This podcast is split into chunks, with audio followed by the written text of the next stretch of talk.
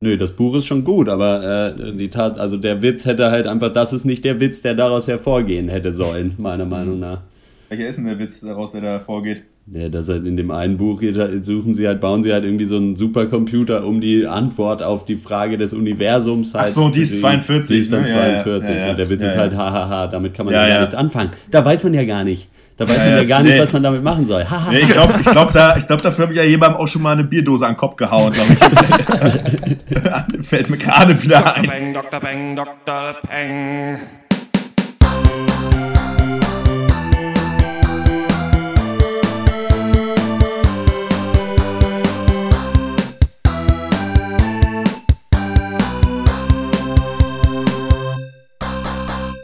Hallo und herzlich willkommen zum 42. Pencast von drpeng.de Pop und Geist Hashtag Deutschlands bester Filmcast. In dieser Ausgabe reden wir über das russische Sozialdrama Leviathan, das Alzheimer-Drama Still Alice, für das Julian Moore den Oscar als beste Hauptdarstellerin mit nach Hause nehmen durfte und die neue Fernsehserie Fortitude und den Film des Monats. War doch noch ein Thema mehr. Mein Name ist Dr. Schwarz und wie immer rede ich mit Dr. Eck, Schönen guten Tag. äh, Dr. Sneeps Hallo. und Dr. Loco. Hallo, hallo, ah. Na, ihr süßen Ah, Vögel. geht's, Wir haben lange nicht mehr miteinander geredet, weil wir den Oscar-Cast so früh aufgenommen haben und den jetzt so spät aufnehmen aufgrund von terminlichen äh, Schwierigkeiten. Deswegen müssen wir uns jetzt wieder mal ein bisschen dran gewöhnen. Aber natürlich, obwohl es jetzt eine Woche her ist, äh, müssen wir einen kurzen Oscar-Rückblick machen. Wir haben mal getippt im letzten Podcast und äh, wir haben da einen Gewinner. Dr. Loco ist es nicht, der ist äh, auf der letzte Platz mit Ah, den na neun ja, von na 24 ja. Punkten. Ja. Dann äh, dicht gefolgt von Dr. Eckert, 11 von 24 Yes. Kategorien richtig geraten. Ich selbst äh, habe 14 von 24 und Dr. Snips ist der strahlende Gewinner mit 17 von Ja, 24 danke, danke. richtigen ja. Oscar-Tipps. War aber viel, auch, waren viele Kleinigkeiten. Trotzdem ne? auch nur eine ja. 2 minus, ne? 17 von 24. Naja. Stimmt. Das ist naja, nicht gerade so. so bestanden. Die Oscars an sich waren relativ gerecht verteilt, nicht was ähm, äh, zum Beispiel unsere Meinung von den Filmen angeht, aber wenn man sich mal das Feld anguckt, dann äh, Grand Budapest Hotel hat vier, Birdman vier und Whiplash drei und dann hat echt jeweils einen Oscar jeder von diesen ganzen Filmen bekommen. Also Boyhood, Ja. Imitation Game, Selma, American Sniper, Theory of Everything, Interstellar. Die wurden da so aufgeteilt. Ist äh, ganz interessant, dass ähm, Birdman den Oscar für besten Film äh, bekommen hat, was wir ja eigentlich auch wollten und ähm, Boyhood weder Regie noch ähm, bester Film bekommen hat, aber ähm, da Ja. immerhin Patricia Arquette für die äh, beste weibliche Hauptrolle. Neil Patrick Harris war der Host, hat mit einer überragenden Musical-Number angefangen, mit Jack Black zusammen, die so die komplette Filmszene eigentlich ein bisschen kritisiert hat, aber auch ein bisschen so das, den Zauber von Filmen irgendwie verdeutlichen sollte und dann richtig krass verkackt. Ja? Also der hat echt, ähm, der hat wie die Gags waren nicht immer schlecht, die der gemacht hat. Also da waren ein paar witzige dabei. Eins war hammerwitzig, da kam dieser Typ, der bei 12 Years a Slave ähm, spielt und Jessica Chastain und der meinte halt so, ähm, der eine hat halt ewig einen Sklaven gespielt, sie hat in einem Film Osama Bin Laden getötet und ich habe bei ähm, A Million Ways to Die in the West in den Hut gekackt. Und das fand ich halt richtig witzig. Also er hat sich halt schon hart selber auf den Sack, äh, auf den, auf den Sack genommen, auf den Arm genommen. Aber ähm, er hat immer gewartet nach jeder Line, die er gebracht hat. Weißt du, kennt ihr das, wie so ein schlechter Comedian Ja. der zu lange wartet, als, als würde, Ja, als würde ja. er auf diesen How I Met Your Mother Love Track halt jetzt warten, der gleich kommt. Also Deswegen quasi hat das- sich das echt gezogen. So. Das Gegenteil von Phipps Asmussen. das, exakte, das exakte Gegenteil. die Dankesreden waren aber ganz interessant diesmal. Also man hat eigentlich quasi gesehen, dass äh, alle viele Filme ja so einen halb politischen Anspruch hatten, ne? waren ja ganz viele Biopics dabei und deswegen haben auch viele in den Dankesreden darüber geredet. Also Patricia Arquette hat zum Beispiel sich so ein bisschen für die Rechte der Frau eingesetzt. Carmen und John Legend, die das Lied zu Selma geschrieben haben, halt ähm, für den Kampf gegen äh, Diskriminierung von Schwarzen. Eddie Redmayne hat über ALS-Patienten geredet, der hat ja Stephen Hawking gespielt. Julian Moore hat, glaube ich, nicht Alzheimer erwähnt, als äh, der Einzige. Ähm, Also wahrscheinlich vergessen. Ne? Genau, wahrscheinlich, wahrscheinlich vergessen. äh, und der Typ, der Imitation Game adaptiert hat, hat gesagt, dass er sich früher mal umbringen wollte und jetzt, äh, also quasi früher sich als ein Außenseiter geführt hat und so weiter. Also es wurden äh, ganz interessante Themen angesprochen. J.K. Simmons hat gesagt, man soll die Eltern mal wieder anrufen, als er den Oscar für besten Nebendarsteller bekommen hat. Und Glenn Greenwald und Laura Poitras, die diesen äh, Citizen 4-Film gemacht haben, haben da auch Snowden verteidigt. Und da hat man gemerkt, die haben richtig Schiss. Und in dem Citizen 4-Film wird auch gesagt, dass die sich nicht mehr in die USA trauen. Also scheinbar haben die sich jetzt mal okay. für die Verleihung halt dahin getraut und das gesagt. Und ähm, das war ganz interessant. Lustigerweise sind aber so die großen drei Abräumerfilme alles keine Filme, die auf die Tränen oder Historiendrüse oder sonst was drücken, Ja. sondern halt Ja. Gute Filme. Und das ist, fand ich eigentlich auch ganz schön. Das war, hatte sich ja abgezahlt in dem Paycast, ne? Das ist ja mit so billiger Tränendrücker, Drüse, Drücken, Dr- Drüsendrückerei wird es dieses Jahr nichts. Ah, eloquent sind wir hier. Das ist so schön. Mit altem Filmhandwerk. Äh, Dann äh, gucken wir nicht mehr zurück, sondern wir gucken in die Zukunft und äh, zwar in den Film-News ein paar, über die wir nicht wirklich reden müssen, aber die ich erwähnen möchte. Einmal, dass Leonard Nimoy gestorben ist, ist das Spock. Dann ein Lord of the Rings Theme Park wird in Spanien eröffnet, da gehe ich auf jeden Fall hin. und ich meine, die alleine in den Minen von Moria sein. Das erste Foto von Eddie Redmayne als Transgender ähm, Ja, in äh, The Danish Girls aufgetaucht. Habt ihr das euch angeguckt? Ich, Das ist Nee. ganz, Ja. Äh, Ja. Er, er sieht äh, sehr verführerisch aus. ja, er, sieht aus, er sieht aus wie eine, wie eine. Hat sich gemacht. eine- also es ist ganz lustig, was er Frau. für eine, für eine äh, Verwandlung jetzt so durchlebt. Erst der Stephen Hawking gespielt, dann diesen komischen galaktischen Diktator in ähm, Jupiter Ascending und äh, jetzt Transgender. Ähm, ganz witzig. Also der, ja, ist wahrscheinlich der Übergang beste Move, der beste Move, den man jetzt machen kann, auch noch in die Richtung zu gehen.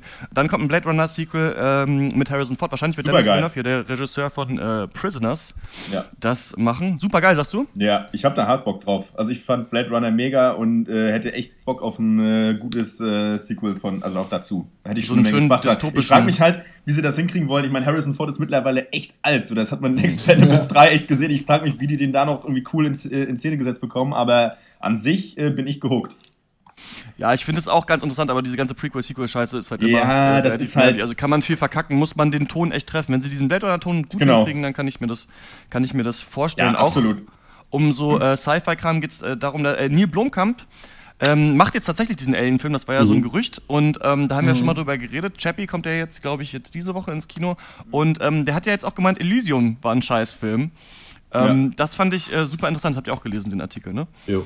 Das fand ich schön, da hat er wirklich Eier bewiesen. Zu, also zu sagen, den Film, den ich gemacht habe, den würde ich gerne nochmal machen, weil ich ihn schlecht fand. Also das äh, habe ich eigentlich so noch nie erlebt, dass was über das eigene Werk gesagt wurde in Hollywood. Also Ja. da hat er Respekt gewonnen. Der Typ, der diesen Batman und Robin Film gemacht hat, äh, ist das äh, Schumacher? Äh, Joel Schumacher? Ich glaube, ähm, der hat das auch, der kriegt da auch mal auf den Sack. Und natürlich Ja, George. Lucas kriegt immer auf die Eier wegen seinen. Äh, Ja gut, aber ich glaube, äh, glaub, aber- Joel Schumacher, dem wird aber, glaube ich, auch wirklich auf offener Straße in die Eier getreten. Einfach deswegen, Ja, deswegen bereut er das aber auch. Also das auch zu Recht, muss man sagen. Ähm, Aber ja, ist ganz interessant, weil äh, Neil Blomkamp ja quasi sagt, dass die Idee war größer als die tatsächliche Story und das stimmt. Also ich halte Elysium Mhm. für einen echt ziemlich schlechten Film, wo die Idee aber ganz cool war. Und Ja. ähm, ich weiß halt nicht, wie Chappie wird und bei, auch bei District 9 war das eigentlich auch schon so. Und ich bin mal gespannt, was er Ja. dann bei Alien macht. Da geht's ja nicht so viel um Aussage, sondern auch um Stimmung viel. Aber ähm, ja, kann man gespannt sein, was er da dann am Ende rausholt. Absolut. Wir bleiben die- am Ball, was das angeht. Genau, auf jeden Fall. Und die letzte News ist, dass ähm, Leonardo DiCaprio in The Crowded Room ein äh, Schizophren spielen wird mit 24 Persönlichkeiten. Das heißt, glaube ich, multiple Persönlichkeitsstörung. Nicht Schizophrenie ist, glaube ich, was anderes, aber man denkt es im Volksmund immer. Egal, auf jeden Fall Ja. eine Person mit 24 Persönlichkeiten. Klingt ja nach dem perfekten Film, um sich endlich den Oscar abzuholen, oder nicht? Ja, 24 neue Chancen auf den Oscar hat er. Ja. Ja, das äh, wird äh, sehr interessant, würde ich es- mal sagen. Also Ja. ich glaube, es hängt davon ab, ob er sich runterhungern muss und irgendwie sein Gesicht entstellt dabei. Also weil das scheint ja so ein bisschen auch wieder dieses Jahr äh, Hauptprämisse äh, äh, Prämisse zu sein, um einen Oscar mitzunehmen. Also irgendwie äh, Tod und Verwundung, Krankheit, dann nimmst du was mit. Letztes Jahr Matthew McConaughey nur noch irgendwie 20 Kilo wiegend, auch noch den schnell abgecasht auf der Zielgeraden. Mal schauen, ja. Ja. Könnte schon was sein. Ich glaube. Das ist halt, ich finde, also bei mir ist es so, ich habe so das Gefühl, ja gut, das wird jetzt mal eine richtig krasse Rolle für ihn, wird schwierig und er hat ja schon eigentlich relativ viele Vorschusslorbeeren, ist ja eigentlich Ja. sehr anerkannt als sehr guter Schauspieler. Deswegen denke ich so irgendwie, dass es halt entweder er wird es richtig meistern oder halt richtig hart verkacken. In Wirklichkeit wird es aber wahrscheinlich einfach mittelmäßig. Und so, ja, ist okay. Das kann man schön zu allen Dingen sagen. Ja, ja. Ja, Ich, glaube, ich, ich glaube, es wird richtig gut oder richtig scheiße, aber wahrscheinlich wird es mittelmäßig. Ähm, da können wir direkt dann zu unserem ersten Thema kommen und das ist äh, Still Alice. to the most beautiful and the most intelligent woman I've known in my entire life. Welcome, Dr. Alice Howland. Thank you. I hope to convince you that by observing these baby steps into the. into. Uh, Alice, where the hell were you? Went for a run? Well, I hope you enjoyed that because you completely blew our dinner plans. I need to talk to you. I got something wrong with me. What's going on? Oh boy. Uh, He's gonna break up or no. I have Alzheimer's disease. Early onset. God. I can see the words hanging in front of me and I can't reach them and I don't know who I am and, and I don't know what I'm going to lose next. Stethoscope. Millennium. Hedgehog.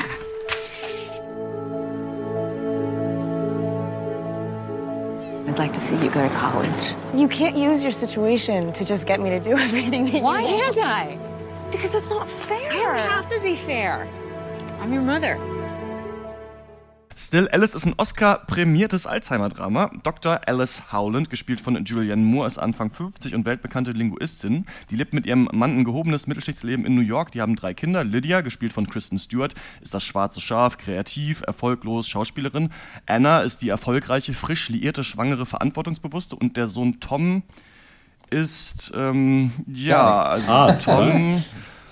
Entschuldigung, warte mal, ich bin hier mit meinen Notizen gerade. Ähm, Still Alice ist ein Oscar-prämiertes Alzheimer-Drama. Dr. Alice Howland, gespielt von Julianne Moore, ist Anfang 50 und weltbekannte Linguistin. Die lebt mit ihrem Mann ein gehobenes Mittelschichtsleben in New York. Die haben drei Kinder. Lydia, gespielt von Kristen Stewart, ist das schwarze Schaf, kreativ, erfolglos, Schauspielerin.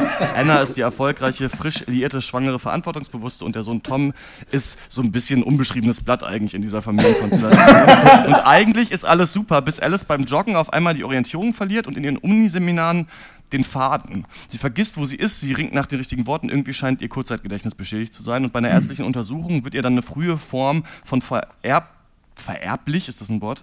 Vererbbarem Alzheimer diagnostiziert. Und ab dieser Stelle begleiten wir eben sie und ihre Familie beim Umgang mit dieser immer schlimmer werdenden Krankheit. Was ihre Angehörigen jedoch nicht wissen, ist, Alice plant sich umzubringen, sollte sie irgendwann tatsächlich die Namen ihrer Kinder vergessen. Still Alice ist der dritte Film mit einer Frau in der Hauptrolle, den wir hier im Pencast besprechen. Die anderen beiden, ihr könnt ja mal raten, was waren die anderen beiden Filme? Ja, hier einmal hier Scarlett Johansson ist in Schottland unterwegs. Mhm. Ja, ja, ja, Und ja, ja. Jupiter Ascending. Das, große, das große Bollwerk des Feminismus, Jupiter Ascending. Äh, bei The One I Love könnte man noch sagen, waren die Ja. Hauptpersonen gleichberechtigt. Aber ähm, ja, und Julianne Moore hat eben einen Oscar bekommen für diese Performance. Ist, und ich frage euch jetzt nicht zu Recht, und ist äh, Still Alzheimer überhaupt ein guter Film? Äh, zu Recht ja. Also wenn man den Film gucken sollte, dann für Julianne Moore, finde ich. Ich muss auch sagen, beim Gucken habe ich ihn ziemlich genossen, den Film. Auch wenn schon so äh, in den Hintergedanken so die Kritik angefangen hat zu brodeln. Und aber nach ein paar Tagen Reflexion muss ich sagen, ich finde den Film mittlerweile eher dann doch mittelmäßig. Und das liegt, abgesehen vom Inhalt, äh, eigentlich so am, am Handwerkszeug des Films. Also ich weiß nicht, ob euch das aufgefallen ist. Ich fand das sehr, sehr simpel und sehr eintönig, die Struktur der Szenen. Ja. Ja. Also es war immer im Wechsel, es gibt einen Dialog zwischen Alice und wem anderen und es geht um die Krankheit, da gibt es eine stille Szene, in der sie irgendwie, also in der kommt Klaviermusik und sie joggt oder fährt Auto oder trinkt Kaffee oder kocht, Dialog, stille Szene, Dialog, stille Szene, den ganzen Film über. Und das hat mich wirklich ein bisschen rausgeholt aus der Sache, muss Gerade ich sagen. diese Soundtrack Aber ähm, fand er war trotzdem vom, vom Inhalt her sehr recht gut, recht stimmig umgesetzt, muss ich sagen. Gerade diese Soundtrack-Nummer möchte ich direkt mal ansprechen, weil da immer so die gleichen Klavierakkorde so ein bisschen wie aus der Dallmayr Prodomo-Werbung kommen. Und ich hatte immer so, also nachdem man halt zum vierten Mal dieses Thema erkennt, hat Ja. bei mir immer so ein kleiner Soul-Sänger im Hintergrund irgendwie so mitgesungen, weißt du, I'm getting Alzheimer's, it's very sad und so, weißt du, so, weißt, also ein bisschen so, wie ich mir dachte, jetzt kommt's wieder und jetzt, ah, jetzt kommen wieder die Emotionen raus. Ein bisschen wie bei Hans Zimmers Orgel in Interstellar, aber natürlich nicht so äh, überemotional. Das fand ich ein bisschen, bisschen seltsam und der Look und Feel des Films sind natürlich auch so ein Mhm. bisschen Werbeästhetik. Also da hat man sich jetzt nichts sonderlich Neues einfallen lassen. Nee, ich finde, optisch kommt der, macht der Film nicht viel mehr her als eine, neue, eine, eine gute Fernsehfilmproduktion, finde ich. Also, und ähm, auch was so den so Plot angeht oder Skript, äh, finde ich es auch unwesentlich höherwertiger. also, ähm, der Film hat so sein Herz am rechten Fleck und ich meine, das ist ja auch irgendwie ein harte Topic. Ähm, aber ich weiß nicht so richtig, was am Ende außer Julian Moores Performance so für mich wirklich hängen bleibt. Ne? Und außer, dass Kranksein halt scheiße ist. So, ne? Ja. Egal welche Krankheit. So. Also ich weiß nicht, ich fand es schon ganz okay, wie das der Film schafft es halt rüberzubringen, wie unangenehm das tatsächlich ist für die betroffene Person und auch die Angehörigen. Mit dem Soundtrack stimme ich euch auf jeden Fall zu, so das muss man nicht so äh, gefüttert kriegen, so jetzt ist wieder traurig, so das funktioniert Mhm. auch ohne Musik Ja. zur Not. Ja. Und ich fand es aber schon teilweise, gerade weil ihr es jetzt vom Handwerkszeug des Filmes hattet, auch ganz gut, weil teilweise in den Szenen äh, dann doch irgendwie so, also gerade zwischen den Szenen, so relativ abrupte Schnitte sind, ohne dass man eine Information darüber kriegt, wann und wo genau jetzt das stattfindet.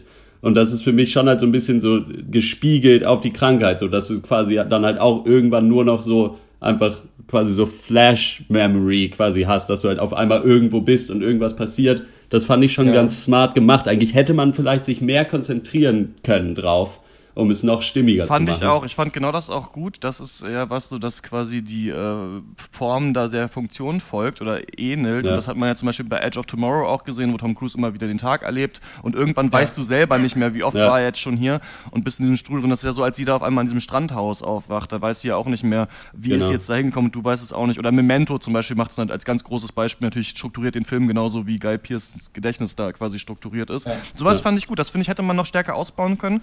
Ähm, was ich mich noch so frage, ist, ob der Film, also das ist ja ein Film, um so einen Zweck äh, zu haben, so die, diese Krankheit Alzheimer in den, in den Fokus zu rücken. Und ich frage Genau. mich immer, ob das so äh, sinnvoll ist und ob das, ob das gebraucht wird. Alzheimer ist ja ein großes Thema, mit dem wir uns, äh, wir vielleicht sogar alle persönlich irgendwann noch auseinandersetzen müssen, weil es scheint ja wirklich so sein, dass es jetzt so eine Generationskrankheit ist.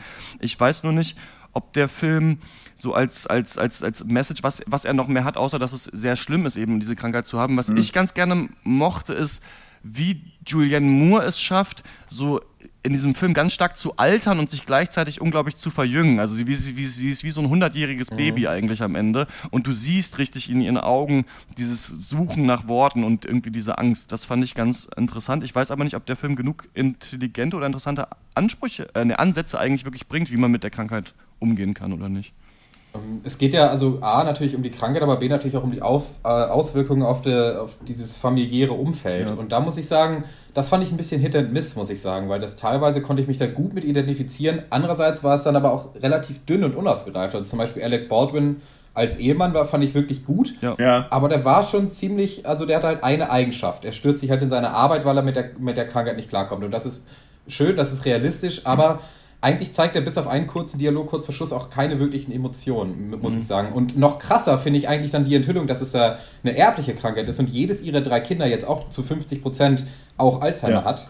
Und äh, dann stellt sich ja dann auch raus, dass, dass ihre älteste Tochter Anna auch an der Krankheit dann äh, leidet. Und das ist halt eben eine junge Frau, die gerade ihr erstes Kind erwartet. Und das ist ja eigentlich fast nochmal die schlimmere Tragödie dieses Films. Ja. und die wird dann eben eingeführt und da gibt es ein kurzes Telefonat. Und Anna sagt, "Ja, but I'm okay, I'm okay. Und das Thema wird nie wieder erwähnt. Und das sowas finde ich halt komisch, also dass sich einerseits auf die Familie konzentriert wird, aber das andererseits wird es dann nur angeschnitten und nie wirklich mal zu Ende gedacht und ähm, deswegen fand ich das da ein bisschen zu flach teilweise. Das fand ich aber insofern okay, dass für mich der Film schon ganz klar den Fokus auf sie, auf Alice gelegt hat. Also es, soweit ich weiß, gab es keine einzige Szene, wo sie nicht mit drin ist.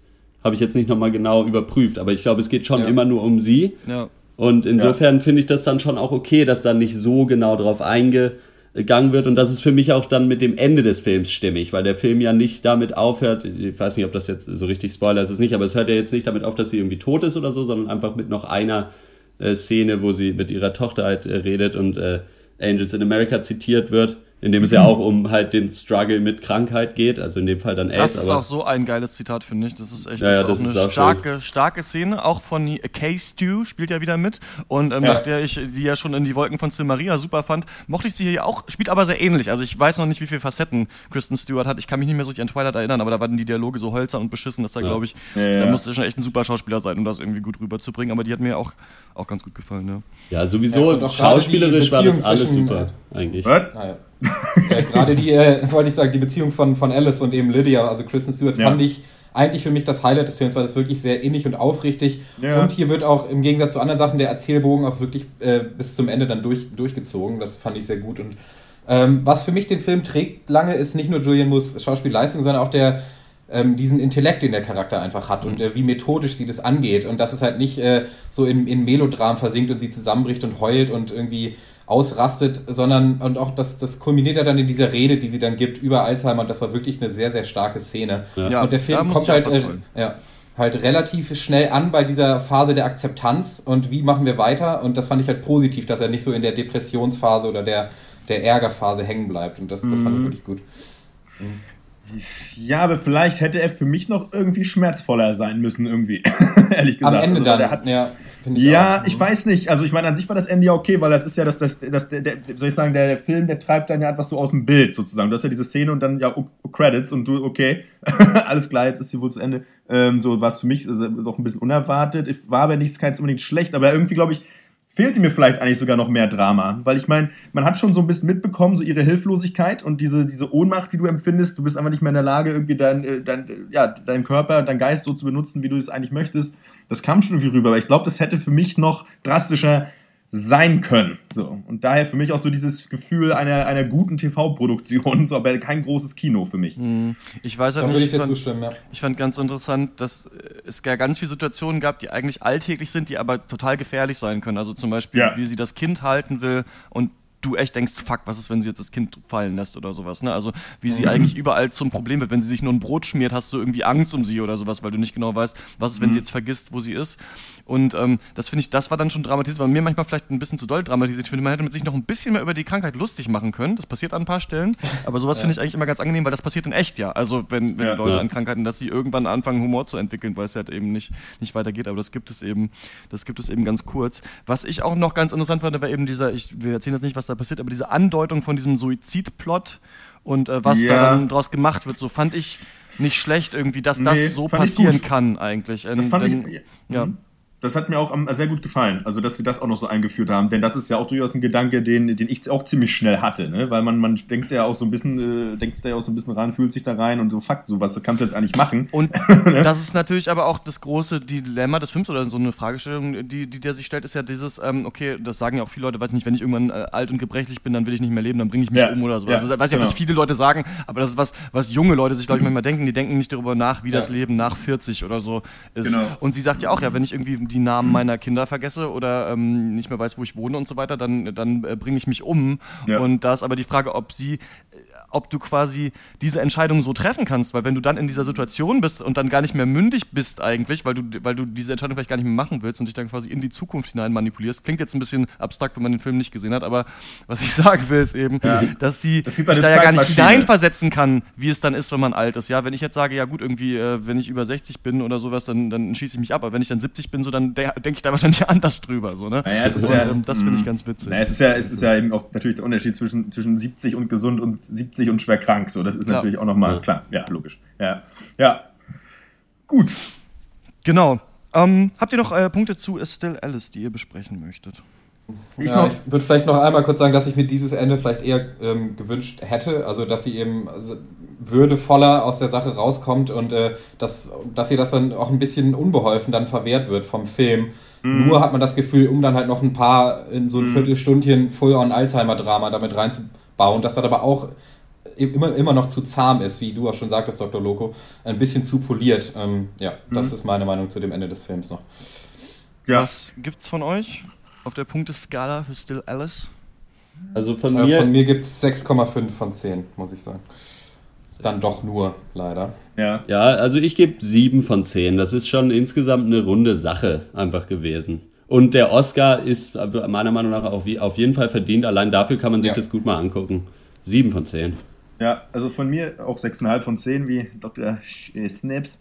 Und ähm, ich, äh, ja, genau. Ja, bleiben wir dabei. Hm? Ja, von mir auch 7 von 10. Tut niemandem weh, ist ein angenehmer Film, aber er, er hitzt jetzt auch nicht die Mü Gemüter, wie man vielleicht gemerkt hat, an unserer Diskussion. ähm, Still Alice kommt am 5. März in die deutschen Kinos und wenn ihr draußen eine Meinung habt zu dem Film, dann könnt ihr uns das gerne schreiben, dann werden wir es im nächsten Podcast nochmal erwähnen. Dann kommen wir zum nächsten Thema und das ist, der auch für einen Oscar nominiert war, ähm, ein russisches Drama Leviathan. Sie haben nicht das Recht, sich auf diesem Grundstück aufzuhalten. Das Urteil ist noch nicht rechtskräftig, also bitte gehen Sie. Du Abschaum hast noch nie irgendwelche Rechte gehabt. Weder hast du welche, noch wirst du je welche haben. Wer will das Grundstück für sich haben, um sich da auf seinen eigenen Palast zu bauen? Alle Macht kommt von Gott. Solange es dem Herrn beliebt, musst du dir keine Sorgen machen. Aber beliebt es ihm denn?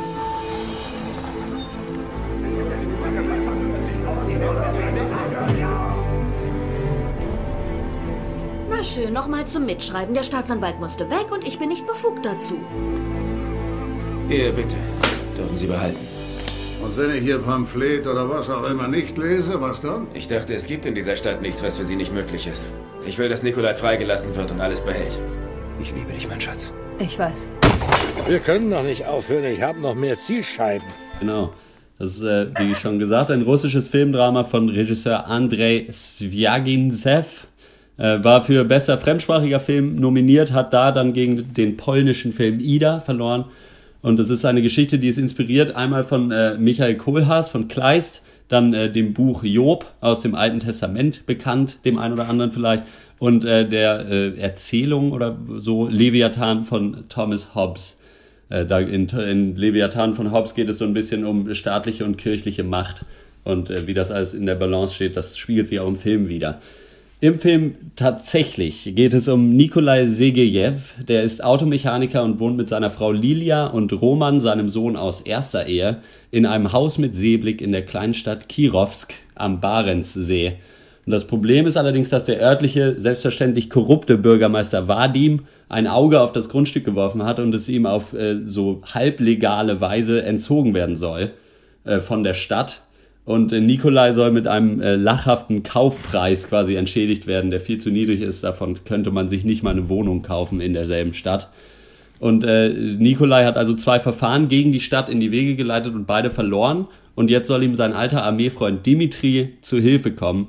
Der ist erfolgreicher Anwalt aus Moskau. Äh, der hat ein bisschen in der Vergangenheit von diesem Bürgermeister rumgewühlt und äh, jede Menge Dreck am Stecken gefunden und sie äh, drohen ihm jetzt quasi an, das Gefundene öffentlich zu machen und wollen äh, Vadim davon überzeugen, von diesem Vorhaben Abstand zu nehmen. Der zeigt sich auch vorerst kooperativ, aber im Laufe des Films geht in Nikolais Leben eigentlich mehr und mehr schief.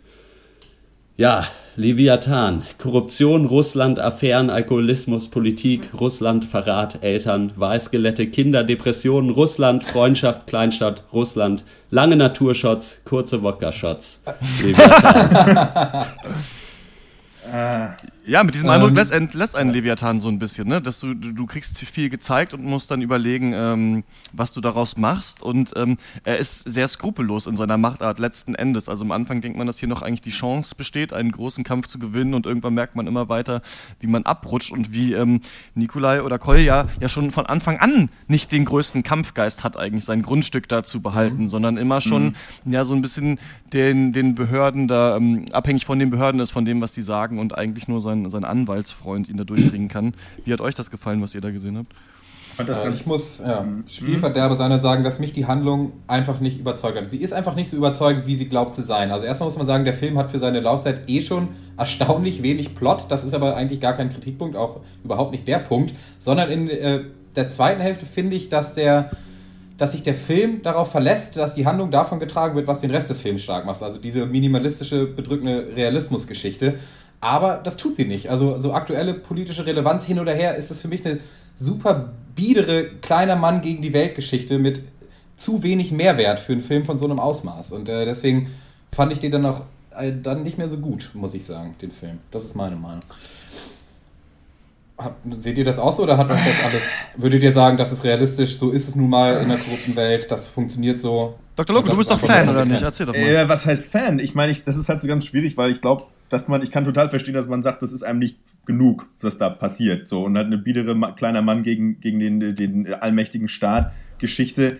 Aber das ist halt auch so ein ewiges russisches Ding auch einfach, ne? Dass sozusagen so am Ende, mhm. du kannst gegen das, gegen die Obrigkeiten halt eh nichts machen. Das Einzige, was du machen kannst, ist dich halt mit den, deinen Liebsten aus deinem Umfeld irgendwie äh, dich zusammenkauern, irgendwie Schnaps trinken und irgendwie so Heimlichkeit ein bisschen schaffen und dann nippelst du irgendwann ab. So. Aber dann ist das Leben halbwegs schön, solange du einfach akzeptierst, dass dass einfach, du hast so völlig fatalistisch akzeptierst, dass du eh nichts machen kannst und dass so eben das scheiß Leben ist. So, das Leben, scheiß Leben ist halt scheiße. Und hier finde ich, das hat man das sehr schön filmisch umgesetzt und ich konnte damit schon viel anfangen. Und auch, ja. Ja, Finde ich auch. Also ich kann Dr. Snips Kritik durchaus nachvollziehen und es ging mir ein bisschen auch so, gerade weil ich am Anfang die Story relativ spannend fand und mich, es mich dann ein bisschen gestört hat, dass sie dann äh, so anfängt vor sich hin zu dümpeln Mhm. Äh, das kommt dann mit der Realisation zusammen, dass es hier eben eigentlich nicht um die tatsächliche Story geht, sondern mehr um eine Gegend, um eine äh, politische Situation und die Menschen darin. Äh, damit habe ich mich eigentlich erst, als ich den Film schon fertig geguckt hatte, dann abgefunden und muss sagen, eigentlich stört es mich jetzt auch nicht mehr so, weil es visuell wahnsinnig gut umgesetzt ist, meiner Meinung nach. Und man muss sagen, der Film ist wahrscheinlich der langsamste Film, den ich je gesehen habe. Äh, aber äh, das hat mich beim Gucken auch teilweise ein bisschen gestört, aber eigentlich äh, macht es schon auch Sinn, dass der Film, das ist so ein bisschen wie bei Still Alice auch, dass es eben das widerspiegelt, äh, die Aussage des Films. Und das finde ich eigentlich ganz okay. Könnte ich mir sogar vorstellen, dass ich mir den tatsächlich nochmal angucke irgendwann, um äh, mit dann dem Vorwissen, dass es eben nicht Ja. um die Geschichte geht, sondern um die Welt quasi eher, die er zeigt. Ja, genau. Mich hat der Film in, letz, in der letzter Konsequenz ein bisschen kalt gelassen. Also einmal mag ich Konsequenz in Filmen gerne. Also da kann man zum Beispiel Nightcrawler oder Whiplash zum Beispiel als Beispiele sehen, wo ich finde, wo eine Idee verdammt konsequent, konsequent durchgedacht wurde. Und ich finde auch hier dieses Scheitern des Charakters, dass man einem das einfach mal so auf den Teller schmeißt. Jemand, der alles verliert, eben wie Hiob, aber ähm, das ist ja schon ein bisschen anders als das. Das fand ich, das fand ich super interessant. Aber ich weiß nicht, für mich ist hier viel reingeklatscht in den Film. Man sieht dann mal Putin an der Wand hängen, dann sieht man mal kurz den Schriftzug Pussy Riot im Fernsehen, dann geht's um Hiob, dann geht's aber, heißt das aber auch Leviathan, diese große Bestie. Ja, es ist auch irgendwie der Start bei Hobbs und so weiter. Aber ich weiß irgendwie nicht, ob dann noch viel mehr war in diesem Film, als irgendwie zu sagen, hier, das ist eine Geschichte, die ist aussichtslos und jetzt. Also was, was sagt mir das in letzter Konsequenz? Dass es in Russland Ja. so ist, dass es an sich im Kapitalismus so ist, habe ich damit was zu tun? Ich, ich, ich fand, ich war nicht so ganz so im Film drin, wie ich gern drin gewesen wäre mit diesen Charakteren. Ich habe das Gefühl, ich war immer mit dabei und habe mir das angeschaut und bin am Ende, habe ich mich abgewandt und weiß nicht so recht, was ich damit will. Der Film sieht trotzdem, das muss auf jeden Fall gesagt werden, fantastisch aus. Also wenn man die ähm, Cinematografie sich hier mal anguckt, hier ist wirklich mit einem richtig krassen Auge fürs Detail sind die Objekte ins Bild gerückt und auch Kamerafahrten gemacht. Also da ist wirklich immer so die Landschaft im Hintergrund und die Häuser davor und wie die Menschen sich drinnen bewegen, ganz, ganz äh, spannend inszeniert. Aber ich bin ein bisschen mit einem so verständnislosen äh, Eindruck rausgegangen aus diesem Film. Ja, aber der Film will, Ähm, glaube ich, halt ja. gar nichts sagen. Ne? Der, Im Prinzip, ich meine jetzt, der, der Regisseur selber hat ja gesagt, er wollte ja gar nicht jetzt prinzipiell so ein Abbild Russlands schaffen. So, ich weiß nicht, ob er das gesagt hat, um sich selbst so ein bisschen zu schützen, weil ja irgendwie. Ja, die haben ja der- Filmförderung der- bekommen und dann haben die den bekommen. halb, genau. halb, halb verboten dann wieder. Und da gab es auch einen großen Aufschrei äh, irgendwie medial irgendwie bei den staatstreuen Medien und er meinte halt, er wüsste gar nicht, warum die sich so aufregen, weil es kein Dokumentarfilm ist, sondern einfach ein Spielfilm. So, ne? Obwohl Und, ähm, diese, diese Teilzensur, die da irgendwie stattgefunden hat, da ging es tatsächlich, glaube ich, nur darum, dass halt äh, irgendwie zu viele Schimpfwörter in diesem Film benutzt Ja. wurden und der deswegen irgendwie dann in einer äh, Version rausgebracht werden musste, äh, wo weniger Schimpfwörter drin sind. Aber es ging jetzt nicht um eine politische Zensur oder so. Tatsächlich. Naja, ich glaube, es wurde ja in dem Sinne auch dann nicht zensiert, aber es war im Prinzip, bre- sag ich mal, drängt sich das ganze Jahr auf, dass es sich Ja. hier um das, das jetzige Russland, die Verhältnisse im jetzigen Russland, äh, sag ich mal, drehen soll. Und das, die aktuellen politischen Ereignisse jetzt gerade mit Boris Nemtsov zeigen ja auch wieder, okay, was so Ja. abgeht. Ähm, ja, ich weiß nicht, ich glaube, der Film will halt gar nichts sagen. Der zeigt halt nur was. Und das in ganz großartigen, starken Bildern mit halt, ja, sauauthentischen Charakteren und weiß ich nicht, in einer einfach tollen Atmosphäre. Und ich fand, also gerade auch in dieser einen Szene, wo sie da zum Grillen rausfahren, das fand ich so absurd, diese ganze Szenerie, die da abgeht. Ich meine, dass du da jetzt so nur als dieser kleine Gag noch mit diesen ehemaligen russischen äh, Präsidenten da, wie dass sie die, die, die Porträts als Zielscheibe nehmen, okay, hin und her, aber das war so absurd, was da alles passiert ist in dieser Mondlandschaft da, irgendwo äh, äh, am fucking Nordpol, ja. weißt du ja, wo du halt echt denkst, meine Fresse. Und irgendwie, ich glaube, ich weiß ich nicht, ich, die Bilder haben einfach, äh, irgendwas hat da in mir resoniert, das hat irgendwas in mir angesprochen und ich kann damit irgendwie ganz, ganz viel anfangen. Ähm, und eben auch gerade mit diesen, ich mag halt eben auch diese Charaktere, mir sind die sympathisch, die einfach so wissen, sie, es wird eh nichts besser werden, die finden sich aber irgendwie so damit ab und versuchen dann im Kleinen für sich irgendwie damit zurechtzukommen. Ich meine, gut, Kolja hat es versucht aufzubegehren, aber im Prinzip wusste man schon von Anfang an, oder man hat, ich zumindest habe mich das auch gefragt, warum macht er das? Der wird, das wird doch nicht klappen. Das ist doch totaler Blödsinn. So, das ist doch, und man guckt ihm da halt zu und das ist wirklich auch, finde ich, anstrengend, sich anzugucken, sich mit anzugucken, wie das einfach nach und nach einfach sein Leben vernichtet wird. Und man wusste auch, das wird passieren, weil natürlich ändert sich jetzt nichts. So, Und schön, klar- wie da auch halt Feuer mit Feuer bekämpft wird, ne? Also Ja, erst ja versucht wird, den, diesen natürlich. Prozess zu gewinnen, aber dann halt versucht wird mit so einer Anschuldigung quasi, wir haben hier etwas äh, über dich Ja. und wenn du, wenn du nicht ähm, ihn da jetzt rauslässt aus diesem, aus diesem Vertrag, dann, äh, dann äh, lassen wir das an die Öffentlichkeit und dann aber wieder, dann nochmal wieder Ja. das umgedreht wird mit noch dumm, dümmeren Methoden. So. Ja. Also das fand ich halt auch schon, das auch wirklich Das, interessant. das hatte ich mich auch gefragt, ehrlich gesagt, ob sie vielleicht die Kurve dann nehmen. Ne? Also sozusagen, um nur aufzuzeigen, ja genau, du kannst dann den Bösen auch nur selber mit seinen eigenen ekelhaften Mitteln schlagen. Aber gut, da kam es dann ja doch nicht so richtig zu. Ähm, Und was aber ich ja. da in den Chor auf jeden Fall mit einstimmen, dass wenn der Film nicht, nicht sagt, sondern zeigt, dann hat er mich wirklich mitgenommen, muss ich sagen. Also du denkst dir oh Mann, den, den Leuten geht's echt scheiße. Also, aber andererseits ist das ihr Leben und sie kommen auch damit klar. Und ja, sicher, sie trinken den ganzen Tag Wodka und wenn sie fertig sind, dann gehen sie pennen und trinken weiter. Aber diesen grauen, schlimmen Alltag dieser Charaktere, das habe ich, das, da war ich wirklich drin und da habe ich mitgefühlt. Ja. Und also so als Stimmungskino, als so kleines russisches Dorf, Mikrokosmos, so trostlose Szenerie, unglaublich lang ausgespielte Szenen, lange Landschaftsaufnahmen, totale Stille, extrem, also fast gar keine Musik, bis auf ein Song ja. am Anfang und am Ende. Das fand ich wunderbar, muss ich sagen. Aber wenn ich mich dann gefragt habe, wo führt die Story hin, dann hat der Film für mich abgebaut. Mhm. Das, ja.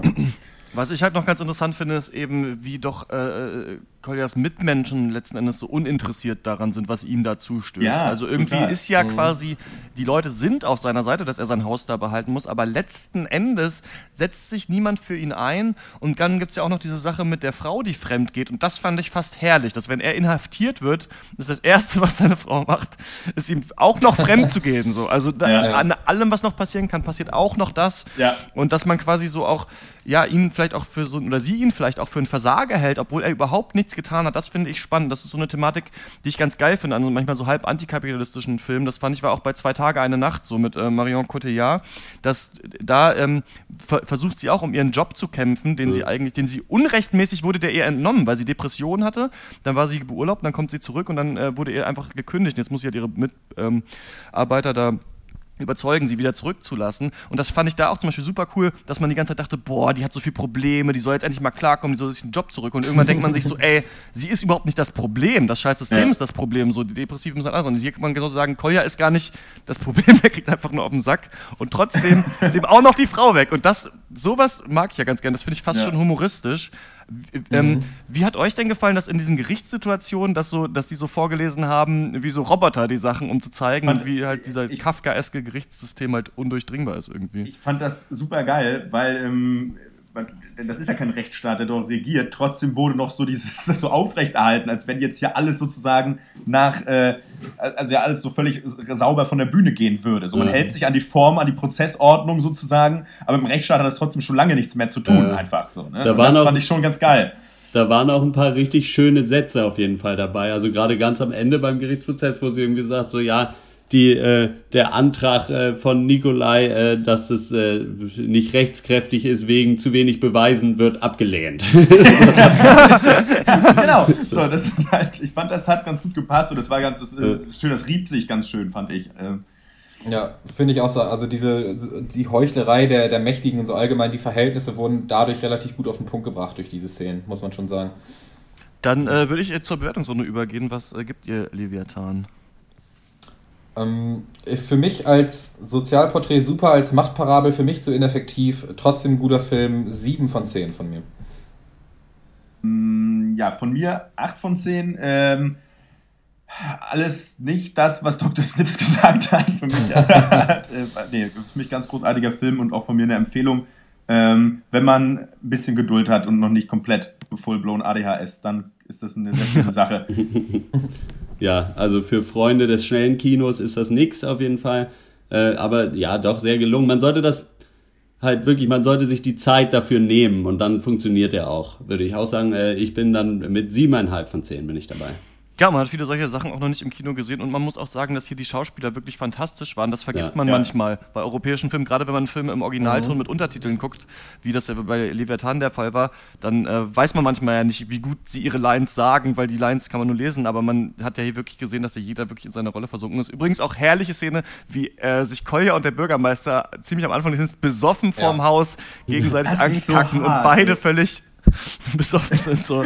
Das aber es gab schon einige ganz geile Szenen mit Alkohol, muss ich schon sagen. Da mit ja. den Priestern. Das finde ich aber auch so schön, so bei diesen, bei diesen russischen äh, äh Erzählungen oder Charakteren, die du auch in der Literatur, Literatur teilweise hast. So dieses, so, teilweise, weißt du, manchmal, weißt du, dann trifft er den Pfarrer so und irgendwie, irgendwie will er den eigentlich auch ankacken, aber ja. im nächsten Atemzug akzeptiert er den aber komplett in seiner Ex Existenz. So. Und ist so, ja, komm, gib her den Sack, so, komm, ja, genau, drauf, ne? Ich finde das zwar alles so. kacke, was du machst, aber ist egal. Und genauso mit seinem Kumpel, der Polizist, ne, ist es genauso. Der ist, ist ja äh, Teil oder auch Mitglied dieses korrupten Systems und, ähm, aber irgendwie trotzdem wird das einfach so hingenommen. So einfach so der, das ist echt geil, wie er den eigentlich voll hasst und dann geht er aber trotzdem mit dem Grillen so ungefähr. Ja, ja. Also das ist irgendwie so ganz cool, weil die sind halt einfach auf sich angewiesen und ja, kennen genau. aber keinen Ja. anderen. Von mir gibt es siebeneinhalb von zehn Punkten. Äh, Leviathan kommt am 12. März in Deutschland ins Kino und äh, wenn ihr draußen eine Meinung zum Film habt, dann schreibt uns die bitte an drpeng.gmail.com. Damit gehen wir in eine kleine Pause. Diese Woche kommt die Musik mit freundlicher Genehmigung von der amerikanischen Emo-Band The Hotelier, deren neues Album heißt Home Like No Place Is There. Auch bitte auf Facebook abliken The Hotelier.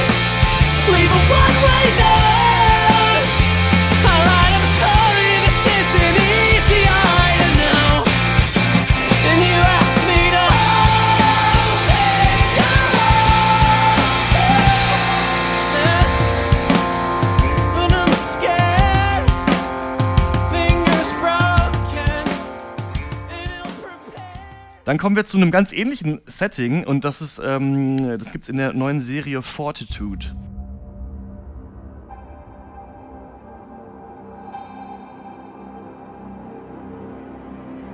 We live on the one place on earth we're guaranteed a quiet life. We're lovers of the wilderness, lovers of the northern lights, or just lovers. Can witness the wildest things they'll ever see from the safest place on earth. Hello!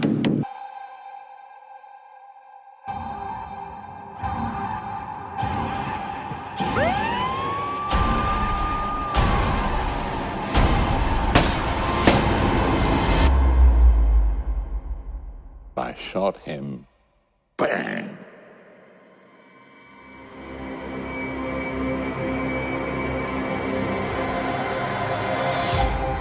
Die Mystery-Serie Fortitude ist die neue Co-Produktion von Sky und äh, Pivot, einem 2013 neu gegründeten Kabelfernsehsender, der sich auf die Fahnen geschrieben hat, das Kernpublikum der Alterssparte 18 bis 35 zu bedienen. Und äh, Pivot, ich weiß nicht, ich habe davon noch nie was gehört, die meisten anderen wahrscheinlich auch nicht.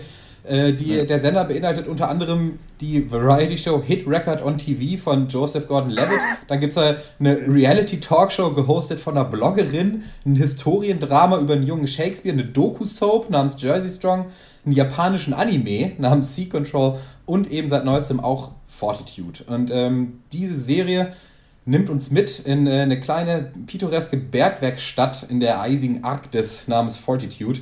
Äh, die Bewohner der Stadt scheinen alle auf ihre eigene Art und Weise dunkle und mysteriöse Geheimnisse zu haben, die dem Zuschauer allerdings weitestgehend vorenthalten werden. Äh, stattdessen präsentiert sich Fortitude als isoliertes, verschlossenes Kollektiv vom Alkoholiker-Polizeichef Dan Anderson über den untreuen Ex-Soldaten, Schrägstrich Rettungssanitäter Frank Sutter bis hin zum Kopf der örtlichen Forschungsanstalt, Professor Stoddard. Ähm, ja, nun zur Story. Äh, zwei Kinder entdecken ein uraltes Tierskelett im Gletscher vor den Toren Fortitudes, woraufhin eines der Kinder einer mysteriösen Krankheit verfällt.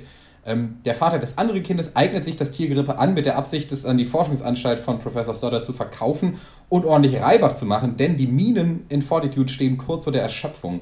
Und äh, das ist auch der Bürgermeisterin der Stadt, Governor Odegaard, äh, an, an ihr nicht vorbeigegangen. Und sie plant die Errichtung eines noblen Eishotels in Fortitude. Dazu braucht sie wiederum die Erlaubnis in Form eines Umweltberichtes von Stoddard, der allerdings jetzt mit der Entdeckung der uralten Tierknochen nicht mehr gewillt ist, diese auszustellen. So kommt eins zum anderen. Schließlich wird Stoddard tot und verstümmelt in seinem Ho äh, Haus aufgefunden. In einer Tat, die aussehen soll wie eine Eisbärattacke, sich aber später als grausamer Mord herausstellt und die scheinbare Idylle ins Wanken bringt. Dann wird ganz am Ende der Deputy Chief Inspector Morton aus London herbestellt, um Licht in die arktische Dunkelheit Stanley zu Tucci, bringen. ja, genau. Von Stanley Tucci. Ja, was sagt ihr zu Fortitude? Ja, ich habe also, das ist ja schön, dass du diese Story scheinbar da rauskristallisiert hast, nachdem wir anderthalb Stunden das geguckt haben. Also, dass die erste, der Pilot ist anderthalb Stunden lang, sind zwei Folgen hintereinander. Mhm. Und ich muss sagen, ich hätte da überhaupt nicht sowas jetzt wie du zusammenfassen können. Und was ich euch gerne mal fragen okay. würde, ist, wer ist äh, die Hauptperson in dieser Serie? Der Eisbär. Äh, DCI Morton ist die Hauptperson, der 20 Minuten vor Ende erst eingeführt wird. ah, okay. Das ist interessant. Ja. Denn ich fand wirklich, dass diese Serie ganz, ganz stark danach krankt, daran krankt, dass es hier keine Hauptrolle gibt und keine ja. Mhm. einzelne Geschichte, mit der ich mich identifizieren kann. Eine Person, mit der mir alle anderen Charaktere vorgestellt werden. Klar kann man jetzt sagen, es gibt Serien wie Lost oder wie Game of Thrones oder wie Twin Peaks, die viele Charaktere ähm, mhm. vorstellen. Aber da gibt es immer jemanden, mit dem man sich identifizieren kann, zumindest am Anfang. Also am Anfang ja. ist es Sean Bean in Game of Thrones oder seine Familie Familie auf jeden Fall. Und dann ja. lernst du erst andere Leute kennen. Und ich hatte wirklich bei Fortitude oft das Gefühl, jeder hat so eine Eigenschaft und es wird versucht, hier ganz, ganz seriöses, äh, eine ganz seriöse Serie zu machen. Aber ich weiß eine Stunde lang überhaupt nicht, was das soll. Also es ist nur ja. so das, die Erklärung von so einem Setting, was mich aber noch nicht interessiert. Und das, das war echt mein größtes Problem mit dieser Serie. Ja, auf jeden Fall Desinteresse habe ich hier in Großbuchstaben stehen. Äh, ja, nee, keine Ahnung, äh, hat mir wirklich überhaupt nicht getaugt. Äh, und also ich kannte Pivot auch vorher noch nicht, aber äh, mit Fortitude und dem, was du da gerade gesagt hast, was sie wohl noch so haben, äh, ist es vielleicht schon jetzt mein am wenigsten beliebter Fernsehsender. also weiß ich nicht, was sie da versuchen zu machen, aber also weiß ich nicht. Ich, ich, ja, so wie Dr. Schwarz eben schon gesagt hat, es gab keinen einzigen Charakter, den, von, für den ich mich begeistern konnte. Dr. Snips hat mir dann verraten, ich muss zugeben, die letzte halbe Stunde habe ich nicht mehr gesehen weil es, äh, und da dieser Detective, der dann da eingeflogen wird, soll ja tatsächlich äh, äh dann ab da dachte ich mir, ey okay, ich, ich habe hier jemand, auf den ich mich konzentrieren kann und der ist auch eben so ein bisschen wie Agent Cooper bei Twin Peaks. Ähm, das ja. ging dann besser, fand ich. Ja. Aber Stanley Tucci auch ein besserer Schauspieler ja. ist vielleicht als die anderen, obwohl mir der ja schauspielerisch war es teilweise echt auch unter aller Sau. Äh, ja, also weiß ich nicht, das war nix. Ja, ich musste auch sofort an Twin Peaks denken, weil da hat man mhm. anfangs ja auch Schwierigkeiten, erstmal klarzukommen oder auch Interesse zu entwickeln, weil man erstmal denkt, Leute, ja, hier, okay, jetzt der, jetzt der, jetzt der, mal schauen. Vielleicht habe ich es irgendwann beisammen und vielleicht erkenne ich auch irgendwen wieder. Äh, was war hier auch ein Problem in der Serie für mich. Äh, so viel Schnee und alles Polizisten gefühlt. Nee, aber ähm, ja, keine Ahnung, ihr habt es echt alles schon ziemlich gut auf den Punkt gebracht. Ich habe da auch überhaupt sehr schwer reingefunden, dass irgendwie ist alles so pseudo-enigmatisch, dümpelt das da vor sich hin und irgendwie trotzdem bin ich irgendwie neugierig, weil es mich schon so von der Atmosphäre her, musste ich natürlich an so skandinavische Thriller denken und so weiter. Mhm. Und optisch, optisch mhm. hat es natürlich viel hergemacht und äh, ja, ich habe da schon vielleicht noch Bock auf ein bisschen mehr, aber ich, ich ja, aber auch eher, das wird wahrscheinlich erstmal mehr Krampf als pure Wonne werden. Also, das kann ich auf jeden Fall sagen über die ersten anderthalb Stunden. Das war auf jeden Fall wirklich mehr Krampf als alles andere. Und ähm, ja, ja ob es dann am Ende wirklich cleveres Psychothriller-Kino ist, beziehungsweise Serien-Dingens, ja, werden wir dann vielleicht noch sehen. Vielleicht finde ich es noch heraus und sage euch dann Bescheid. also ich würde euch allen raten, die Serie noch nicht abzuschreiben, denn es ist nun mal, also dieser DCI Morton, der erst 20 Minuten vor Ende der Doppelfolge eingeführt wird, ist die Hauptperson, er ist eine Identifikationsfigur, mit der du jetzt durchgehst und versuchst, das Mystery in Fortitude aufzuklären. Und äh, das ist halt so eine Art Experiment der Serie, halt den Hauptcharakter erst nach 70 Minuten einzuführen. Ja. Und äh, was sie damit erreichen wollten, was so der, der Konsens ist, halt die Stadt als Charakter zu etablieren. Und das ist halt höllisch fehlgeschlagen. Da stimme ich euch zu. Ja. Das ist halt gar nichts. Es ist halt Grütze. Und es ist vor allem die Definition von Mystery in dieser Serie ist halt irgendwo zwischen extrem subtil und halt nicht existent. Und das ist halt ja. alles so richtig pseudo bedeutungsschwanger und man möchte die Serie einfach anschreien, so Sachen sind nicht spannend, nur weil du sie nicht erklärst. So, so genau. funktioniert das nicht ja, einfach. Ja, und halt, ich, jeder Dialog ist halt echt so, ich, ich habe mir was vorbereitet, pass auf. Ey Dan, hast du schon gehört? Was ganz Schlimmes ist passiert. Ach echt? Governor Odegaard? Was ganz Schlimmes? Ja, was denn? Weiß ich nicht, aber es ist ganz schlimm. Frag mal Professor Stoddard. Professor Stoddard, da ist was Mysteriöses am Laufen, oder? Ja, es ist ganz schlimm, aber ich darf dir nicht sagen, was. Naja, gut, okay. Ja, ich muss jetzt los, mich um mysteriöse, mysteriöse Sachen kümmern. Okay, tschüss. Das ist halt, die ganze Serie ist halt so. Und ich stimme euch zu, das ist, das ist Kacke, das ist wirklich Grütze, aber 20 Minuten vor Ende, dann, dann tritt er auf den Plan und dieser Charakter, der vereint für mich alles, was der Serie bis dahin gefehlt hat. Also er kommt da wirklich mit ordentlich Swagger, kommt er da in die Stadt mhm. reingesteppt, einfach nimmt den Bildschirm ein, hat für mich ein Hammer-Charisma, äh, Charisma sogar hat wirklich den besten, den besten Dialog Beides. der Serie. Also wirklich super witty, super scharfsinnig, strahlt einfach so diesen geilen Vibe aus, so ihr, ihr blöden Arctic Hillbillies, ihr habt keinen Plan, aber Papi zeigt euch jetzt, wie, wo die Hake ist quasi. Und mir hat das super Spaß gemacht. Und dann Hake im Schnee, da kommst du ja nicht weit, ne? Ja. ja. So ein Schneeschieber. Ja. Weiß ich nicht. Also ich muss ja die, das, ich muss das Schlamm verteidigen, denn ne? dann wird die Serie für mich richtig zu einer reellen, guten Whodunit-Mystery-Serie in der Arktis in einem geilen Setting und ich glaube, dass das viel, viel besser wird ab jetzt. Ja, aber das Ding ist so ein bisschen, wenn man schon weiß, dass es Mystery sein soll. Und wie du ja schon gesagt hast, am Anfang da die ganze Zeit äh, diese, weißt du nicht, so ein bisschen, als hast du Geburtstag und niemand will dir verraten, dass abends eine Party geschmissen wird. und, aber du weißt, dass eine Party ist am Ende. So, wie schockierend kann diese, dieses Mystery-Element dann noch werden? So, keine Ahnung. Und es ist halt ein bisschen blöde rübergebracht oft. Also da sitzen die dann im Auto und dann so, ja, der, der Monster ist outside there oder so und sagen sich so blöde Dialoge. Und ich finde auch, dass die Charaktere manche haben mir gut gefallen, aber gerade dieses äh, Paar, das, äh, wo das Kind dann krank ja. ist, da habe ich gerade der Mutter nichts abgekauft. Also der habe ich überhaupt nicht geglaubt, dass gerade ihr Kind im Krankenhaus liegt. Das wirkte irgendwie, weiß ich nicht, als hätte sie irgendwie ihren Schlüssel verlegt oder sowas. Also das, das auch noch. So alles, das passiert auch noch. Schlüssel zum Schleemobil. ähm, ja, ich muss wirklich sagen, ähm, ah ne, eine Sache habe ich noch. Ey, Sex in Klamotten, ne? Wenn ich das nochmal irgendwo sehen muss, es reicht mir langsam. Ich kann es nicht mehr ertragen. Entweder man zeigt Sex so wie in Game of Thrones, völlig übersexualisiert, also alle sehen viel zu gut aus, oder man macht so wie in Girls, bei den Schauspielerinnen in Girls, die sich tatsächlich trauen, sich ganz nackt zu zeigen, das ist glaube ich zwei von vier, ähm, da sieht es halt echt aus. Aber immer diese Ami-Scheiße, dass einer in den Raum kommt, dann guckt man sich verliebt an, dann zieht sich, ziehen sich beide die Hose runter, aber nur so, dass gerade so die Geschlechtsteile sich berühren können und dann wird rumgebumst. Weiß ich nicht, ey, das, ey, ja, raste ich, da könnte ich mittlerweile ausrasten. Aber ja, für mich ist Fortitude ist viel Eis, viel Blut, viel langweilig. Viel Hosen, ne? Auch. Ja, viel, viel zu viele Hosen, ja. also ich kann es. Ist auch kalt, aber. Ja, gut, aber wenn das so kalt ist da in der Arktis, ne, eben, da muss man vorsichtig sein. Ja, man kann ja vielleicht die Heizung vorher anmachen. Also für mir gibt es keine Empfehlung für Fortitude, das war für mich nichts. Ja klar, Dr. Snip sagt, wenn man irgendwie 78 Minuten sich angeguckt hat und dann am Ende der Haupt, die Hauptperson mal einmal auf den Plan tritt, dann ist alles super, aber das hat mir schon gereicht. Äh, gibt's äh, von euch eine Empfehlung? Äh, nee, von mir gibt es auch keine. Ich würde äh, mir nicht mal die nächste Folge angucken, wenn mir jemand versichern würde, dass ohne Hosen Sex gehabt wird. äh, das ist mir nix. Äh, das wird auch nichts mehr für mich werden und äh, damit weiter. Ähm, ja, ja, ich, äh, Empfehlung mit Einschränkungen. Also wenn man die Zeit entbehren kann, vielleicht, vielleicht kann man da kurz so wie bügeln oder so und dann irgendwie nach sich, sich einen Wecker stellen, dass man dann ab Minute 78 dann, dann anfängt zu gucken, dann ist es bestimmt geil. Und ähm, ich werde es, glaube ich, weiter gucken. Also doch Empfehlung mit Einschränkungen. Also ich glaube, das ist schon, das ist schon nicht verkehrt. Glaube ich. Also von mir gibt es auf jeden Fall eine Empfehlung. Äh, ich sehe den Pilot als fehlgeschlagenes Experiment, aber für mich fängt die Serie jetzt erst richtig an und sie kann, wird und, und muss besser werden. Und das glaube ich auch, dass sie das wird.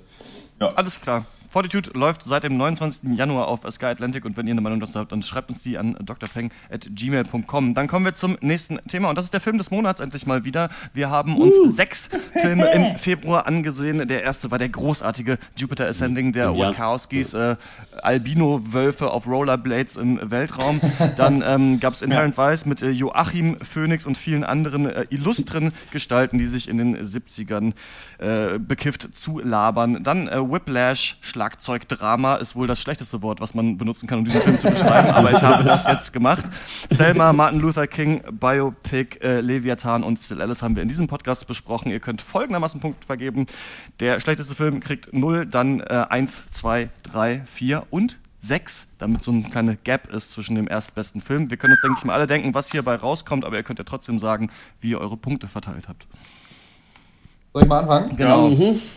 Ich äh, auf dem letzten Platz bei mir Inherent Vice mit 0 Punkten, obwohl ich glaube, ich Jupiter Ascending im Cast schlechter bewertet habe, aber das ist ein Film, den würde ich nicht mal für Geld noch ein zweites Mal gucken. äh, Vielleicht kommt ja am Ende Stanley Tucci als Hauptperson, dann ist es wieder gut. Ey, ach, ihr könnt mich mal. Also 0 Punkte Inherent Vice, 1 Punkt Jupiter Ascending. Ähm, danach kommt für mich schon Selma zu äh, mittelmäßig, 2 Punkte Still Alice mit 3 dann Leviathan mit vier Punkten und ja, der haushohe Gewinner diesen Monat, äh, eigentlich außer Konkurrenz, ist Whiplash mit sechs Punkten. Whiplash. Ja. äh, ja, null Punkte. Ich äh, mache es mal ein bisschen anders. Null Punkte kriegt tatsächlich Jupiter Ascending, einfach nur, weil ich mich richtig geärgert habe äh, über diesen Film. Inherent Vice dann ein Punkt, weil ich mich nicht geärgert habe, sondern nur enttäuscht war. äh, äh, dann auch schon Selma mit zwei Punkten. Äh, ein bisschen Pech gehabt hier mit den anderen Filmen, dass sie alle besser waren.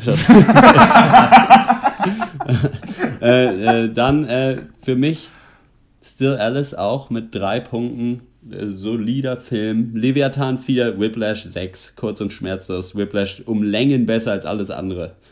Ja. Äh, warte mal, hier, so. Inherent Vice äh, kriegt einfach mal auch, ist einfach wirklich, das, das, weiß ich nicht, irgendwie richtig gut aussehender Scheiß einfach. und daher auf jeden Fall die verdienten null Punkte. So, Häkchen. So, danach Selma, äh, auf jeden Fall relevant und wichtiges Thema, aber irgendwie. Pff, weiß ich nicht, taugt für mich nicht so richtig als, äh, weiß ich nicht, nee, ein Punkt, stopp. So, nee, so äh, Still Alice kriegt von mir dann auch direkt zwei Punkte. Das sind alles diese Filme, die kann man alle machen, aber das sind für mich Filme, die braucht echt kein Mensch. So, ich finde halt Krankheitsdramen und sowas, das hat für mich alles irgendwie nichts im Kino verloren. Äh, deswegen zwei Punkte äh, Jupiter Ascending 3, weil oh. es gibt Raketenstiefel und Bienenmänner und weiß der Geier. Und das hat geile, viel im Kino verloren. Geile ja. Weltraumschlachten und irgendwelche komischen Dinosaurier, die da rumfliegen und irgendwie Schergen von irgendeinem durchgeknallten äh, Space Imperator sind. Ich weiß nicht, ich bin da so ein bisschen wie in Burg Blomkamp. Ich kann mich hart an irgendwelchen Konzepten irgendwie, äh, das, weiß nicht, ich kann die einfach doll abfeiern und dann auch bei vielen anderen Sachen, die halt mega bekloppt sind, einfach mal gerne ein Auge zudrücken. So. Und äh, deswegen gibt es auf jeden Fall drei Punkte. Ja. Verdient. So. Okay, weiter geht's. Äh, ja, Whiplash natürlich mit vier Punkten. Ähm, und hatte eigentlich, ich eigentlich auch gedacht, dass das Film des Monats wird, aber dann kam irgendwie Leviathan und irgendwie hat er bei mir doch äh, einen stärkeren Eindruck dann doch irgendwie hinterlassen. Denn so im ja, Nachhinein gut, ist so Whiplash, ja klar, das ist das super geil, auf jeden Fall, ist ein krass guter Film, aber irgendwie dann doch auch ein Musikerdrama und irgendwie. Du weißt aber schon, dass Whiplash trotzdem Film des Monats wird, auch wenn du Leviathan sechs Punkte gibst. ja gut, wenn nicht auf meiner Liste. nee, um, genau, ähm, das war's. Ja, bei mir sieht es ähnlich aus. Inherent Vice, null Punkte, das war nichts. Jupiter Ascending hat, äh, kriegt einen, dann kommt Selma mit zwei Punkten. Dann äh, schon Leviathan mit drei. Still Alice fand ich besser, bevor wir drüber geredet haben. Jetzt musste ich aber natürlich eigentlich nochmal in mich gehen. Mache ich aber nicht. Still Alice kriegt äh, vier und Whiplash kriegt sechs. Ich halte ja immer noch Whiplash für den besten Film, den wir überhaupt hier besprochen haben von allen. Und ähm, der hat auch gewonnen. Das ist unser Film des Monats mit 22 Punkten. Dann Leviathan mit 17. Ja. Äh, Still Alice 12, Selma 8 und alle anderen haben auch noch irgendwelche Punktzahlen bekommen. Das interessiert uns uns aber nicht. Ähm, wir gehen weiter zur Abschlussrunde. Was hat euch sonst popkulturell die Woche bewegt? Was waren popkulturelle High- oder Lowlights? Ho- oder Lowlights? ja, äh, also ich habe mir diese Woche äh, das äh, neue Special Program von Louis C.K. gegeben. Ich weiß nicht, ich glaube. Ach, ich habe es auch gesehen. Ja. Ihr kanntet das ja alle schon, glaube ich, ne? Also, ja, ähm, ja, ja, ja. Und das ist ja so ein bisschen, bisschen durcheinander wüst erst irgendwie mit seinen Gags, die er da rausholt. Und zum Ende wird es dann aber richtig stark. Ab, ab glaube ich, Kapitel Red Fuck äh, geht es halt richtig los mit den Sachen, die er sich anguckt an der U-Bahn-Station, wie die irgendwie ficken. Und das ist, äh, keine Ahnung. Ich fand das Programm herrlich, äh, konnte wieder auch ganz gut feiern und äh, war froh, dass er zurück, äh, dass er immer noch da ist. Und äh, ich glaube, es kommt demnächst auch wieder was Neues. Er hat da schon wieder was Neues in Planung. Ich weiß gar nicht, wie hat euch das denn eigentlich gefallen? Vielleicht können wir da mal ganz kurz ich, äh, ich finde, Louis C.K. hat natürlich immer so seine gleichen Themen. Eine Sache ist halt immer dann viel mit Titten und Pimmel irgendwie ja. oder halt so, oder so dass es so hart in Richtung Pädophilie manchmal so gehen könnte, was er sagt, ja. so ungefähr. Dann ja. gibt es manchmal irgendwie den, den, Tierwitz und dann irgendwas Lustiges mit seiner Tochter und dann irgendwas Lustiges, Alltagskomisches. Ich finde, in diesem Programm hat das ganz schlecht geschafft, was eigentlich Comedians können sollten, so einen Übergang zu schaffen ja. von einem Thema zum anderen. Das hat irgendwie nicht so gut funktioniert. Aber da waren trotzdem wieder Hammer-Gags und ich liebe den einfach. Also zum Beispiel, so weiß ich nicht, ich habe zwei Töchter, die eine ist neun und die andere ist zwölf. They're both gay. Because I raise them gay. I'm raising them gay. Lots of people raise their kids straight. I, I raise them gay. Und wenn die, äh, solange die bei mir wohnen, sind die schwul. Also die, äh, homosexuell quasi.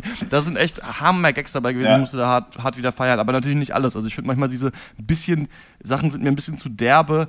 Ja. Weil, also manchmal nicht so lustig einfach, wenn zum zwölften Mal ein Vagina-Witz ist. Aber nee. ja. Also ich finde teilweise, dass die, die, die, seine Arrangement oder die Struktur seiner Gags manchmal ein bisschen zu sehr gleich ist. Einfach, ne? Weil er hat ja diese Geschichte so, er, er fängt halt an mit, keine Ahnung, ich bin neulich mit meiner Tochter einkaufen gefahren und dann driftet er immer mega ab und kommt dann zurück so, ja, übrigens, ich bin ja neulich dann Einkauf gefahren und das ist dann wieder der nächste Lacher und holt ihn ja. wieder zurück und das passiert in diesem Programm halt irgendwie ein bisschen zu, irgendwie zehnmal hintereinander und ein bisschen ja. zu planbar, zu offensichtlich, aber ja, ich fand's Aber für die Qualität der Gags war das echt, ja. also manche stechen halt so heraus gegenüber anderen. Was sagt ja. ihr dazu? Habt ihr es gesehen? Ich habe das noch nicht gesehen. Aber es, na steht auf der, es ist auf der Liste, ne? Ja. Auf der sogenannten. Sehr gut. Was habt ihr denn gesehen? Ja, ich habe äh, vor allen Dingen natürlich, äh, hat ja Vikings wieder angefangen. Uh, ja. Und Ditsche, auch wieder in derselben Woche. Ich dachte, ich habe Geburtstag schon wieder. äh, und äh, ist beides auch wieder, also die erste Folge von der dritten Staffel Vikings war, äh, hat mich am Anfang ein bisschen äh, kalt gelassen, aber jetzt die zweite war dann schon wieder ein absolutes Sahnestückchen, fand ich ja. Also es ist sehr schön. Äh, meiner Meinung nach äh, auf jeden Fall wieder weitergucken ist und es wird auch noch wieder besser auf jeden Fall und das ist super und Ditsche auch wieder wie immer einfach die, die Grund zwei grundsolide Folgen hingelegt Ja. nichts, was einen jetzt so richtig vom, also keine, wo man sagen würde, das ist die beste jetzt, aber äh, das Niveau scheint im Moment auf einem sehr hohen Niveau zu sein. Also auf einem sehr hohen Level. Ja, bei Ditsche ist das ja, Niveau ist Ja. ein hohes, ne? Nein, bei Ditsche, bei Ditsche ist das ja immer so in Zyklen irgendwie. Mal hat er irgendwie ein paar schlechte Wochen und dann wieder ein paar gute und im Moment ist eine gute Zeit, um Ditsche zu gucken. Na gut. Ist ja bei uns im Podcast nicht anders. Aber Vikings Ja. werden wir dann wahrscheinlich auch in der nächsten Ausgabe äh, besprechen. Da bin ich ja gerade dabei, schön. das aufzuholen und äh, bis jetzt gefällt mir es ganz gut. Dr. Snips, Ja. was hast du dir reingezogen? Ja, äh, ich gucke ja manchmal Filme, die ich äh, vor vielen Jahren mal geil fand, nur um zu gucken, wie gut die gealtert sind. Also ob man sich die immer noch geben kann. Und das war äh, diese Woche I Love You Man, den kennt ihr sicherlich auch noch, mit Jason Segel Oh und äh. Paul Rudd. Ah. Auf, auf Deutsch natürlich Trauzeuge gesucht. Äh, der ist mittlerweile gute sechs Jahre alt. Damals fand ich den herrlich. Ist, ist glaube ich, auch relativ flächendeckend gut angekommen. Wahrscheinlich nicht bei Dr. Loco, aber beim Rest. Ah, oh nein. Und äh, nee, gekommen bin ich darauf, weil der natürlich J.K. Simmons auch eine kleine Nebenrolle spielt, der ja gerade den Oscar für, für Whiplash gewonnen hat. Und ja, nee, also was ich festgestellt habe, A, der Film ist immer noch gut und B, es ist ein absolutes Phänomen, dass ich mittlerweile kenne ich da jeden einzelnen Nebendarsteller in diesem Film. Selbst wenn er nur ein Wort sagt oder auch gar nichts. Einfach aus irgendwelchen anderen Filmen oder Serien. Und damals kannte ich halt keinen einzigen davon. Und aber nee, äh, I Love You Man ist immer noch sehr lustig, immer noch wirklich eine Qualitätscomedy meiner Meinung nach und ich würde sie auch immer noch empfehlen. Ja, ich gucke ja manchmal äh, Filme, die ich noch nie gesehen habe, um zu gucken, ob ich die gut finde. Und äh, ich habe jetzt äh, endlich mal äh, Der Pate 1 und 2 geguckt. Äh, Ah, ja. Große Fanfaren fangen im Hintergrund an zu spielen. Ähm, hatte ich nie gesehen, natürlich einer der die, so die wichtigsten Filme der Welt, keine Ahnung. Und ähm, man muss sagen, dass ich äh, den ersten Teil fand ich wunderbar. Ich kann nicht ganz die Charakterentwicklung von Michael Corleone nachvollziehen. Also ich finde, da erkranken sowieso die beiden Filme ein bisschen dran, dass ich finde, dass die Charakterentwicklung nicht die Stärke dieser, ähm, dieser Filme ist, aber das Setting, der Soundtrack und vor allem auch die Cinematografie fand ich ganz, ganz stark und ganz interessant. Und ich fand vor allem interessant, dass der zweite Pate-Film ja ein Pre- und Sequel ist gleichzeitig. Den finde ich aber äh, relativ beschissen. Und der, da wird ja gesagt, der ist äh, viel besser als der erste, finde ich nicht. Denn ich finde, den Film hat es überhaupt gar nicht äh, gebraucht. Was äh, mit der Hauptperson passiert, ist langweilig eigentlich und ähm, die Vorgeschichte ist eigentlich unnötig. Also ich hätte gedacht, das wäre hier mal so ein Prequel, das ich lieben würde, aber war es nicht. Aber Robert De Niro ist trotzdem super und der Pate kann man schon echt, also vor allem den ersten Teil finde ich gucken. Ich weiß nicht, ähm, habt ihr mal den dritten gesehen? Der soll ja noch schlechter sein. Nee. Keinen einzigen habe ich gesehen. Den muss ich auch nochmal auf die Liste schreiben. Ja. Nee, irgendwie, nee, habe ich auch nicht. Bis heute nicht. Obwohl ich ja auch Fan bin äh, des Genres, aber naja. Naja, das machen, ne? ähm, kriegen wir dann hin. Wir ähm, fahren in Urlaub bald und deswegen wissen wir nicht ganz, Jo. wann der nächste äh, Podcast kommt, weil wir in Italien da kein äh, so schnelles Internet haben, um uns äh, zu unterhalten oder Sachen um uns zu unterhalten. Wir chatten ja immer nur. Wir chatten ja immer nur. Und ähm, deswegen wissen wir noch nicht ganz, was die Themen für den nächsten Podcast sind, aber auf jeden Fall werden wir über Vikings dann sprechen. Ähm, das war der 42. Pencast. Wenn ihr Meinung dazu habt, dann schreibt uns eine E-Mail an drpeng.gmail.com oder abonniert den Cast und denkt immer daran, wenn man wissen will, worum es im Film geht, dann kann man sich ja angucken. The gas inside the combustion engine. Took away all of the mystery and adventure from the walk to your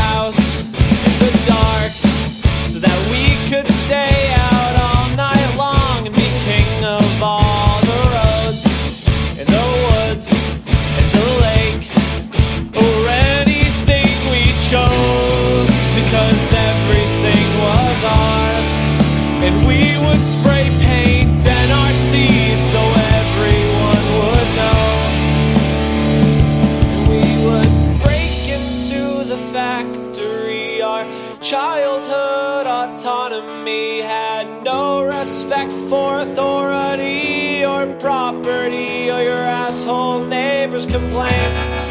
And I still have all the keys to the forklifts that we never got a chance to drive around or tear the building down ourselves. But from the top of the wall,